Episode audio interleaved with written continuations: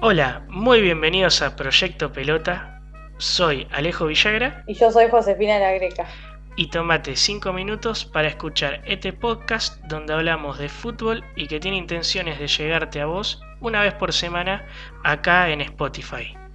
Hoy venimos a hablar, un poco, empezar este proyecto nuevo y venimos a hablar de un tema bomba eh, que no podíamos esquivar. No había forma de esquivarlo. no había forma de esquivarlo. Así que la bomba de hoy es que Messi va a dejar el Barcelona. Bueno, José, ¿qué te parece a vos? ¿Qué esta noticia? ¿Cómo te llegó? ¿Cómo la tomaste? Y como veníamos charlando, pensábamos que quizá lo dilataba hacia el fin de, de esta semana, pero bueno, no es que se apuró, me parece que es una decisión que viene que se viene gestando desde hace tiempo. Es una decisión que sorprende y no a la vez por varios resultados deportivos, por otras razones que después vamos a explayarnos en este podcast. Pero bueno, me entusiasma, como decíamos antes de, grabar esto, nos entusiasma verlo con una nueva camiseta y tratar de explorar en qué equipo va a recalar Messi. Sí, sí, sí, sin dudas. Eh, es, es, como raro, ¿no? Es decir, uno es lo que quería que, pues particularmente yo quería verlo fuera de Barcelona, pero por ahí siempre pensé, o nunca pensé en realidad que se iba a dar realmente. Uno lo ve asociado a la camiseta de Barcelona y al club, y vos decís, sea cual fuera otra, eh, otro club, ¿cómo le quedara la camiseta? Por ahí no le queda igual, de la misma pinta. A mí me entusiasma también la idea. ¿Usará el 10? No sabemos. ¿Usará el 10? Es una buena pregunta. Eh, yo bromeaba con mi hermano hoy, le decía, si llegara a ir al City, el Kun Agüero no le, creo que no le dejaría la 10. no, no, me parece que el Kun se queda con la 10 para siempre. ¿eh? En el único lugar donde puedo usar la 10, igual. Y en el Atlético de Madrid, ojo. Claro, bueno, sí es cierto. Y en Independiente también, la puedo usar en cualquier lado el Kun Agüero. pero, está Messi en cancha, lo dudo. pero es cierto, es cierto, eh, bueno, en la selección lo tenés eh, totalmente asociado a, Lionel hace mucho tiempo. Sería raro, se, tendrá que volver a encariñar con la 19. Y podría ser eso un buen número. Le fue bien con esa camiseta, va ese número. Es cierto, pero bueno, el City parece o nos parece por ahí la mejor opción. Eh, ¿Vos, vos opinás lo mismo? Yo opino que el City puede ser una buena opción porque se encontraría con viejos amigos, como es Pep Guardiola y el Kun Agüero, y Pep Guardiola supo sacarle lo mejor a Messi en cuanto a lo deportivo, o sea, supo formarlo como jugador y fue su mentor básicamente. Pero bueno, con, con esta dirigencia me parece que se terminó Messi en el Barcelona. Hay que ver qué pasa, ¿no? En los próximos días. Porque nos enteramos hoy por fax, básicamente. Por burofax, dirían en España. Qué, gracia me da esa palabra, eh, que, la acabo de conocer hoy. Antes de hoy no sabía lo que era. Ahora creo que es tendencia en Twitter. Sí, la verdad que sí. Eh, los medios españoles hablan de que lo más seguro es el PSG y que, la opción más eh, o en realidad menos posible es la, de, la del City porque el mismo Guardiola no, no, querría volver a dirigir a Messi. A mí no, a mí me parece completamente al revés. Y sobre todo después, bueno, el City también sufrió una dura eliminación entre el Lyon en la Champions. Contratar a Messi sería un gran golpe de efecto y, una reunión de Guardiola y Messi con todo lo que implica. Me parece que, que si se tenía que dar en algún momento, este es el momento. Sí, o sea, creo que todo se gestó para que para que pase, que se haga ese pase a Manchester, que Messi la rompa en otra liga, porque bueno, ya sabemos que en la española hace, hace desmadres el señor. La verdad que la rompió en todas las facetas, tiro libre, asistidor, goleador. Hay que probar en otras tierras, me parece. Por otro lado, un último baile de Last Dance con eh, Cristiano en Italia eh, sería muy lindo también.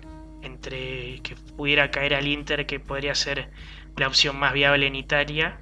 Y yo, yo me ilusiono con verlo dándole asistencias a, Lautaro Martínez y Lukaku, esa delantera y Messi ahí atrás. Eh, me encanta, me mm. encanta. Está buenísima, la camiseta le quedaría pintada, te digo.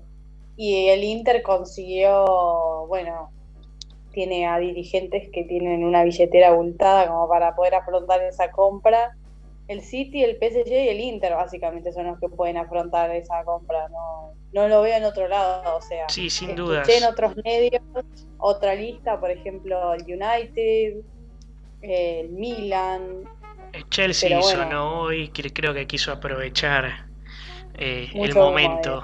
Sí, sí, es cierto que, bueno, no, se pagaría la cláusula de 700 millones porque lo que busca la familia de Messi, es decir, su padre y los abogados, es volver a hacer efectiva la cláusula de salida que venció el 10 de junio, que en el contrato dice que tiene la opción al final de una temporada, o sea, de cada temporada de, contrato que tiene.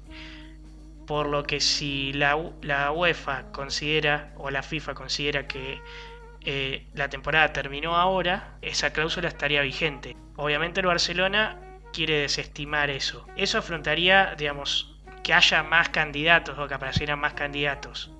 Pero bueno, eso se tendrá que ver, creo que son tecnicismos, pero creo que lo importante es que Messi tomó la decisión de irse. Sí, yo creo que esto recién empieza y día a día nos vamos a ir enterando de, del contrato, de, de qué jugadas eh, legales puede meter para salir y para poder irse a un club sin tener que, sin el club nuevo, tener que pagar 700 millones, que la verdad que es un montón de plata, muchísima plata. Creo que sería el pase más caro de la historia y sería el único pase más caro de la historia y quedaría por los años. Ahí también le ganaría a Cristiano Ronaldo. en, una, en una, estadística más, pero eh, es un no, es una locura y más eh, en un mercado, digamos, en un mercado fuerte como las inversiones que se dan en el fútbol, que igual tienden a la baja por el momento que vivimos mundialmente, es un, despropósito de, dinero.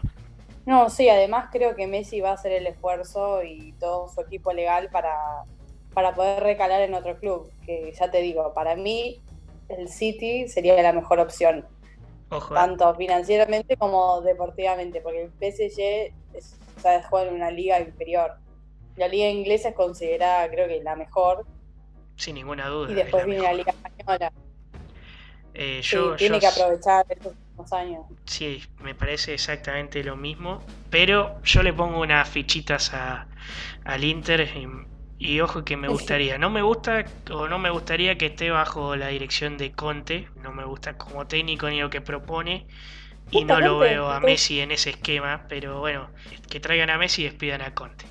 Bueno, sí, se puede, se puede hacer, me parece, todo para que llegue el astro argentino. en realidad lo que venimos a hablar, eh, perdón que te interrumpí José, en lo que venimos a hablar, esto seguro ya lo vieron por todos lados, es de lo que se habla hoy, se va a hablar todo el resto de la semana pero hoy venimos a hablar de por qué se toma esta decisión. Y aunque en los últimos tiempos hubo varias rispideces con Bartomeu, el presidente, y la dirigencia, y muchos problemas consecutivos, creo que la crisis de Barcelona tiene algunas claves y no son recientes. Todo esto o esta temporada en la que Messi no ganó ningún título y no pasaba desde el 2007-2008 y la única temporada en la que Messi no ganó ningún título, es consecuencia de los tiempos anteriores, de los tiempos post Guardiola y post Porta. Sí, o sea, es viene de arrastre, viene desde muy atrás. Los resultados deportivos, por ejemplo, que la Roma le haya remontado un, digamos, un 3 a 0, no, un 4 a 1 a la ida y luego fue un 3 a 0 a la vuelta. Con esa llave casi asegurada, o sea, ¿qué pasó? O sea, es un tema anímico. El técnico no, supo dar respuestas cuando estaban jugando, hizo los cambios mal. En Liverpool, en la temporada 18-19 de la Champions, pasó exactamente lo mismo. Un 3 a 0 a la ida a favor de Barcelona y después se lo dan vuelta en 4 a 0. Es una amplia ventaja un 3 a 0. No es un 1 a 0, un 2 a 0, un 2 a 1. Son, es una goleada, pero bueno, no la supieron mantener Y después lo del Bayern Múnich en Lisboa, la verdad fue un cachetazo, el cachetazo final, porque perdieron 8 a 2. En el primer tiempo le metieron 4 goles y ya lo vimos en el vestuario a Messi y Ter Stegen al lado, o sea, estaban en, en el entretiempo estaban derrotados, o sea, era como para pedir por favor terminenlo acá porque no sabemos qué viene. Sí, es verdad que uno tiene como más frescos en la memoria eh, lo que pasó con la Roma y después el año pasado con Liverpool, dos ventajas de tres goles y las que fueron superados, que pasa muy pocas veces y fue un desastre, pero hay que marcar que no son las únicas que desde que fue campeón con Luis Enrique en 2015, Barcelona, ahí empieza la maldición de los cuartos de final. La temporada siguiente, la 15-16, contra Atlético de Madrid, que fue finalista después de esa edición, iba ganando en la ida 2 a 1 y pierde 2 a 0 en la vuelta. En la siguiente serie, contra Juventus, no tuvo chance. En la 16-17 fue un 3-0 a la ida para los italianos y 0 a 0 en la vuelta, sin respuesta. ¿Y el técnico quién era? Valverde. No, con Juventus seguía Luis Enrique. Con el Juventus sí, después. Con Roma fue Valverde ya. Eh, Valverde se comió las dos, bueno, las que podrían haber sido las dos peores series de del Barcelona en la, Champions League hasta esta del Bayern, que es el peor resultado histórico eh, del... Es que no se puede creer, no, la verdad, al día de hoy no se puede creer. En la cara de Messi y del resto de los jugadores, las declaraciones post partido es desencadenaron un montón de cosas. Piqué diciendo que es el primero en irse si se tiene que ir. Lo que pasa es que tendría que hacer semejante revolución, semejante proyecto deportivo y tendría que apostar, no sé, a un proyecto totalmente nuevo sin Messi, que hasta el día de hoy era impensado. Pero bueno, tiene que ser un proyecto ganador y hasta ahora no pudo concretar eso Bartomeu ni con Messi lo pudo hacer. No supo dar soluciones, o sea, claramente el que se tiene que ir es Bartomeu. Parte de que no hubieran resultados deportivos, que no hubieran victorias o conquistas, sobre todo europeas, tuvo que ver con la siguiente clave de esta crisis profunda de Barcelona, que es el recambio generacional, que no existió. Sí, totalmente.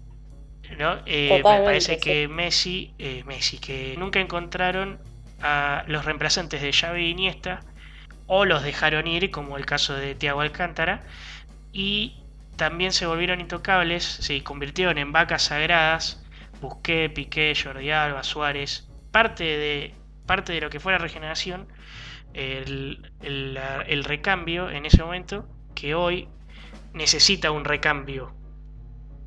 Ellos también ya necesitan un recambio.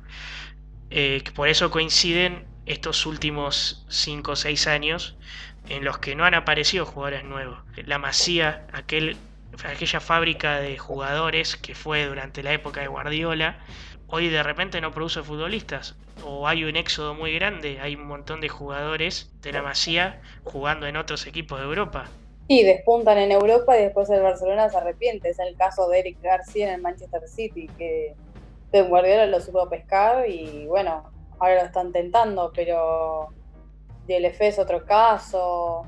Eh, con Onana, en el Ajax, Dani Olmos en el Leipzig. O sea, son jugadores que no supieron, no lo supieron cuidar, no lo supieron aprovechar.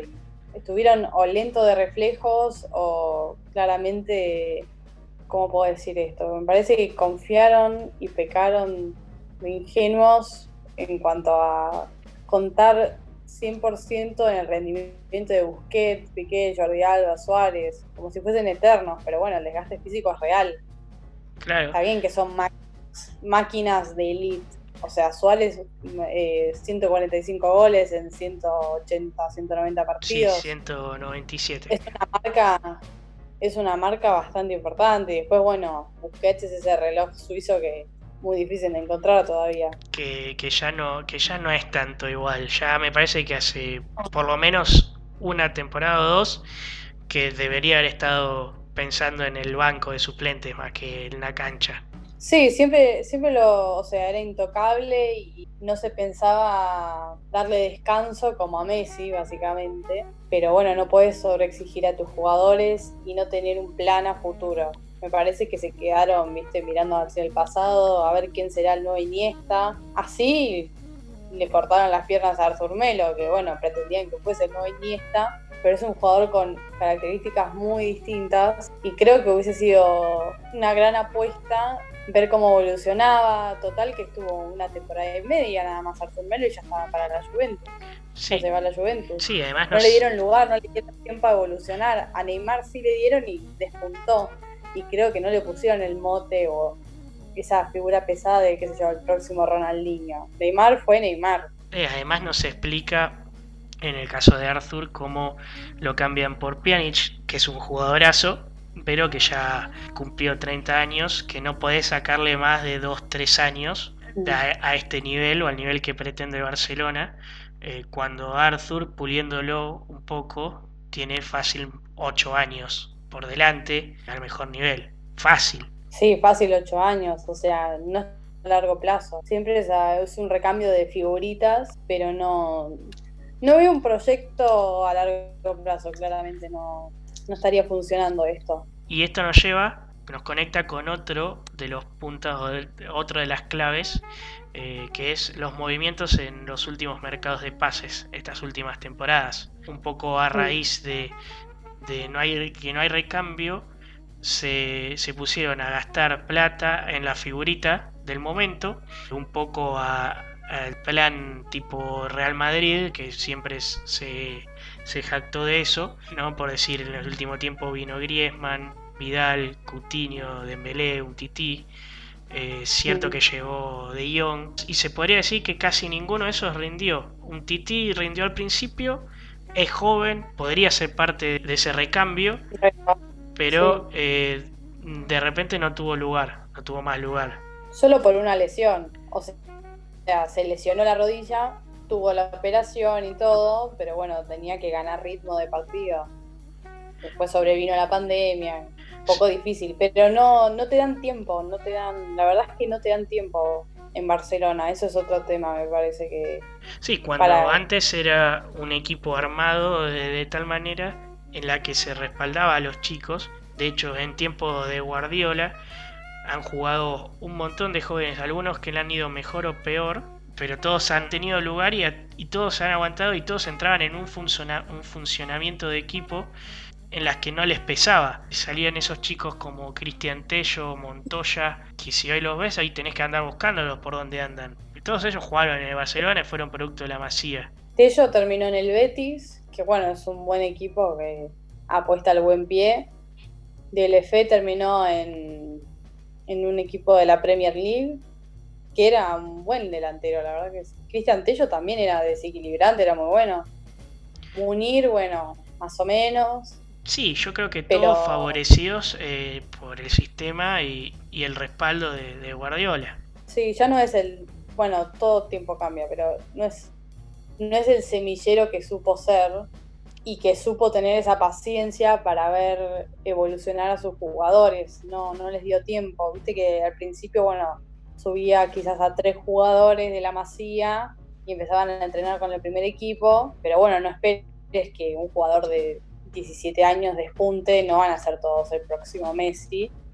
Tiene que ir ganando ritmo, tiene que ir ganando físico. Por eso los últimos movimientos eh, y, eso que decías vos de que hoy no se espera a los jugadores, parece ir en contra de la filosofía que tuvo este club, del, de lo que enamoró hace una década atrás a muchísimos a muchísimas personas en el mundo. Su estilo, su filosofía de fútbol eh, hoy no es distinta al Real Madrid. Claro, sí, es eh, un proyecto a lo Madrid, tanto que lo critican, pero bueno, apostaron todo, por ejemplo, a Dembélé, que a él sí le dieron tiempo, no entiendo por qué no le dan tiempo a, a un tití. Dembélé se, o sea, tuvo muchas más lesiones que un tití. Y, y un tití sí supo rendir. Dembélé todavía no despuntó. O sea, si bien en los entrenamientos es increíble lo que juega, no lo puede replicar en la cancha, en un partido oficial. Sí, sí, son todas eh, como decisiones eh, cuestionables o muchas veces que no se entienden, como me comentabas vos hace un rato, que para la dirigencia para Bartomeu, uno de los intocables sea Semedo. No, no me hables de Semedo, por favor, porque voy yo de lateral, ¿entendés? Voy yo. No seré Dani Alves, pero te juro que defiendo mejor que ese chico. No puedo entender cómo puede estar en la lista de imprescindibles de Bartomeu. Es la lista de Bartomeu igual, ¿eh? eh pero... ¿Vos decís que... No, no es un... ¿Vos decís que Kuman no lo va a tener en cuenta? No, no, por favor que no.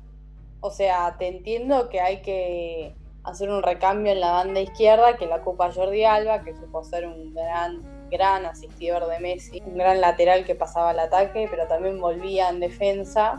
Lo que pasa es que Semedo no tiene ese no sabe retroceder, no sabe quitar pelotas, no sabe asistir. Si vos me preguntás de qué juega Semedo, y yo no sé, voy a ser muy mala, pero yo no sé de qué juega. Es una, es una buena pregunta, es una buena pregunta. Pero bueno, para no dilatar más el asunto, vamos a otra de las claves, la anteúltima clave, que es lo son los en realidad los entrenadores técnicos, ¿no? Que desde la salida de Pep Guardiola pasaron por el banco Tito Vilanova, que tuvo un bueno, un final trágico, no, no es que realmente haya tenido un mal desempeño. Gerardo Martino, Luis Enrique, Ernesto Valverde y ahora la última víctima, Quique Setién. Estos cinco entrenadores, está de decir que, bueno, salvo Luis Enrique que ganó una Champions League, no han tenido impacto, no se han sabido ganar el vestuario, salvo Valverde, quien tenía gran relación en general, y todos tuvieron, y todos se fueron con problemas en su momento. Sí, eh, Gerardo Martino,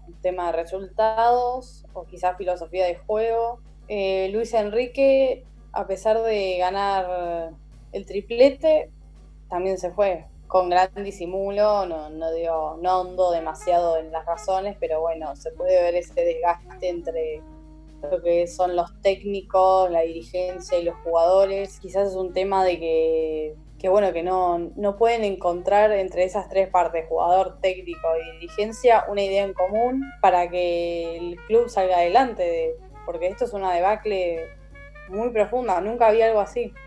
O sea, mencioname algún equipo que esté así o haya estado así. El Madrid tuvo sus crisis, pero el Madrid tuvo sus crisis, claro, exactamente. Sí, yo no encuentro otro equipo que tenga tantos problemas administrativos de esta manera y que los jugadores, no, que salgan un montón de jugadores y exjugadores, por lo que está pasando con Messi, obvio. Es un emblema del Barcelona, dejas que se vaya de esta manera. Sí, Puyol es también. Es el peor final, la verdad. Es el final. Puyol también salió a respaldar a Messi eh, Puyol dijo que bueno que lo quería mucho Messi y respetaba, respetaba su decisión, pero claramente no hay una, un respaldo dirigencial hacia jugadores ni exjugadores, hay una relación rota y eso también nos lleva al último punto, que son las malas administraciones dirigenciales. ¿No, José? Sí, tienen, tienen unos temas que vienen de arrastre también. Esto es acumulativo, claramente. Por ejemplo, Rosell, que está preso hace ya tres años, prisión preventiva por un fraude, por corrupción básicamente en el pase Neymar, en lo que se llamó caso Neymar. Rosell fue presidente de 2010 a 2014, después de la porta. Después vino Bartomeu, y también está implicado en el caso Neymar por corrupción, y por evasión fiscal básicamente. Y después, bueno, por además de malas administraciones en cuanto a la corrupción, un tema de malas compras de jugadores, que ya lo hablamos, pero bueno, no puedes comprar jugadores que tengan un promedio de edad de 30 para arriba y esperar que rindan en tres tipos de competencias. O sea, no puedes esperar que te rindan. Vas a tener que encontrar un, el suplente de suplente, quizás. Lo que hablamos de Pjanic. Pjanic tiene que 31 años y está Busquets, Pjanic, De Jong pero bueno, no sé. Estaría bueno apostar por De Jong, que es el futuro, básicamente, el futuro cercano. No es que tiene 15 años. No, no, es un chico que la selección holandesa, o sea, tiene ya, ya tiene bastante un trayecto importante. Sí, o sea, ya, ya está más que probado en el ambiente profesional. Eh, era eh, el jugador clave del Ajax que llegó a la semifinal la temporada pasada de la Champions. Sin duda que es un jugadorazo y necesita que le den lugar. Claramente no rindió al lado de Busquets como un interno porque él necesita eh, ocupar el lugar de Busquets y no se lo dieron. Le siguieron respetando el lugar a Busquets y, y bueno, y terminó al, eh, de, la, de la manera que terminó y, y y De Jong nunca pudo mostrar su mejor versión, más allá de algún destello. Claro, igual, bueno, eso da a entender hasta qué punto se dio el técnico o la directiva a ciertos caprichos y no relevar a, estas vacas sagradas, ¿no? Hay toda una interna que nos vamos a ir enterando en los próximos días, pero bueno, Messi tenía razón cuando dijo antes de, de jugar la Champions contra el Napoli, antes de esa vuelta post cuarentena, así no vamos a llegar a ganar nada. Sí, claramente, claramente lo sintió y, y, bueno, un poco estos puntos detallados bastante brevemente es un poco el reflejo de los últimos 5 o 6 años de este Barcelona que hoy está en crisis, pero no es de esta temporada, es decir, es un arrastre de todo este último tiempo, de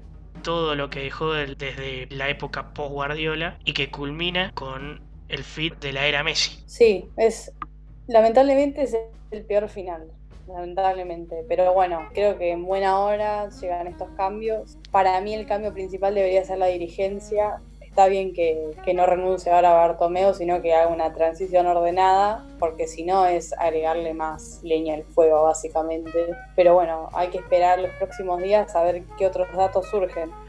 Bueno, la verdad, si vos me decías cuando empezamos a, cranear este proyecto, este podcast, Proyecto Pelota, que íbamos a hacer el primer programa hablando de que Messi dejaba el Barcelona, yo no te creía. No, la verdad que no. Es impensado, no, no.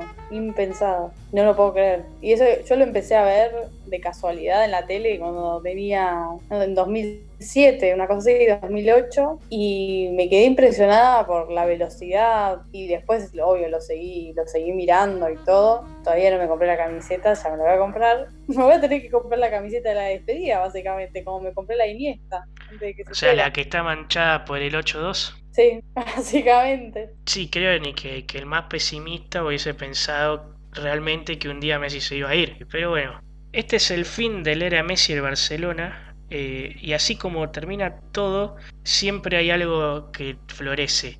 Se podría decir que empieza una nueva etapa Messi en otro club, sí, pero yo estoy hablando de Proyecto Pelota, que vio la luz y esperemos que sigamos acá mucho tiempo más. Este fue el primer programa y espero que les haya gustado. Nos vemos la próxima semana.